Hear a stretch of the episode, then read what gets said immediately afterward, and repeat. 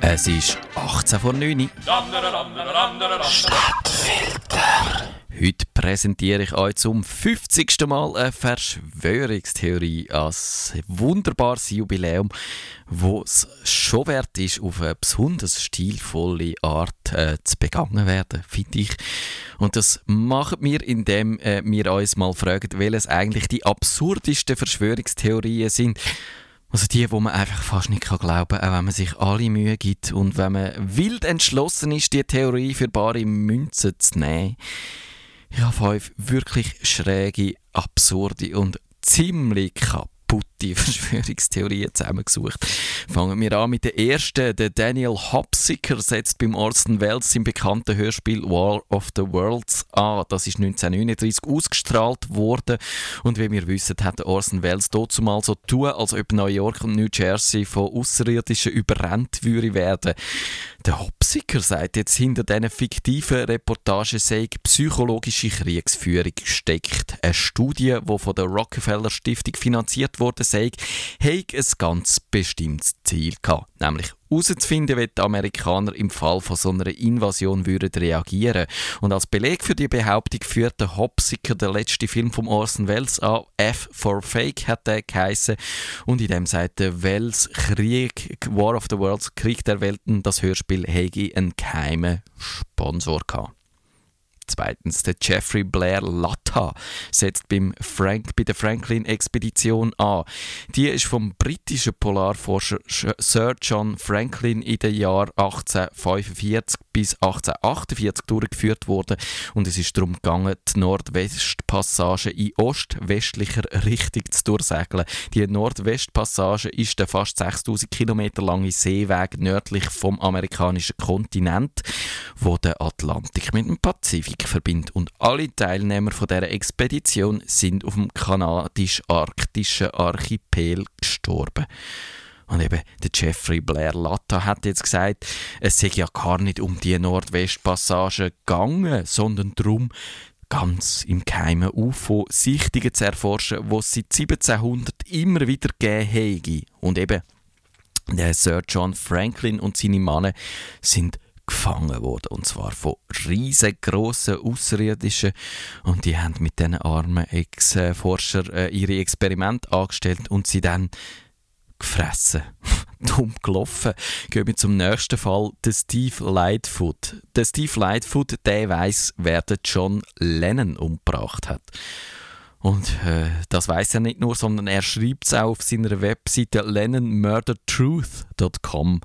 Und es ist, ihr glaubt es nicht, der Stephen King gewesen. Der Stephen King, der erfolgreiche Autor, er hat John Lennon umgebracht. Das wird beleidigt, indem der Steve Lightfoot auf seiner Webseite und im Buch, was dazu gibt, Bilder von Stephen King und Mark David Chapman zeigt. Der Mark David Chapman gilt als wirklich als Mörder und da sieht man, dass die beiden sich eben recht ähnlich sehen. Äh, und das hat der Steve Lightfoot auf die Spur gebracht. Und er hat es nicht auf die leichte Schulter genommen. Er hat im Werk von Stephen King nach Beweis gesucht, geheime Geständnis im Buch Salems Lot, auf Deutsch Brennen muss Salem, gibt es ein Geständnis vom King, ein bisschen verklausuliert allerdings, es steht nicht eins zu eins dort. Und so ein verklausuliertes Geständnis gibt es auch im Titel The Dead Zone oder das Attentat. Und sogar im Interview, wo der King im Playboy Magazin gegeben hat, er äh, nicht anders können, als das äh, so ein bisschen unter zwischen den Zielen zu gestehen stehen. Ist absurd, aber es geht doch noch schräger im Fall 4, weil also ein, ein glatter Vogel, ein ziemlich glatter Vogel, ist ja der Linden LaRouche der hat sich vom extremen Linken zum extremen Rechten entwickelt im Leben und heute oder am Schluss haltet er die britische Königsfamilie für die dunkelste Macht im Universum und bei dieser Behauptung würde ich ihm ja voll und ganz beipflichten. Und zusammen mit dem George Bush und der Weltbank wird Elisabeth II. die Weltbevölkerung reduzieren. Und sie fördert darum Feminismus, Homosexualität und und, und jetzt fragt man sich doch an dieser Stelle, was dann könnte als Steigerung kommen. Und, aber laut Lyndon LaRouche fördert also der George Bush, die Weltbank und Elisabeth II das auch durch Gegenkultur von Sex, Drugs and Rock'n'Roll. Also muss man sagen, quasi auch Stadtfilter ist insgeheim äh, indirekt beteiligt an dieser Geschichte. Nur, dass wir von dem noch nicht gemerkt haben. Äh, ja, die Elisabeth II. hat persönlich den Aldous Huxley und den Alan Watts nach äh, in die USA geschickt, weil die dort dann haben können, die Nation mit Drogen und mit asiatischen Religionen unterminieren und auch die Beatles, Beatles, ja, Beatles sind äh, laut dem Lyndon LaRouche dazu da gewesen, die Moral der amerikanischen Teenager zu untergraben. Hat bestens funktioniert. Und äh, die fünfte, letzte und dümmste Verschwörungstheorie kommt von einem Herrn namens Donald Holmes.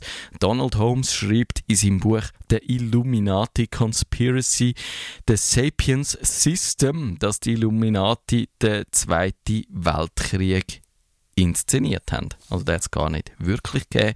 Und die Illuminati, äh, wo wahrscheinlich, vermutlich äh, überlegene Rassen aus dem Weltall sind, haben das fertiggebracht, weil sie äh, alle Regierungen und Medien kontrollieren. Sie haben mit Special Effects Bühnen und Zaubertrick und gefälschten Zeitungsartikel geschaffen und sie wollen zeigen, was sich doch die Menschen alles können antun können.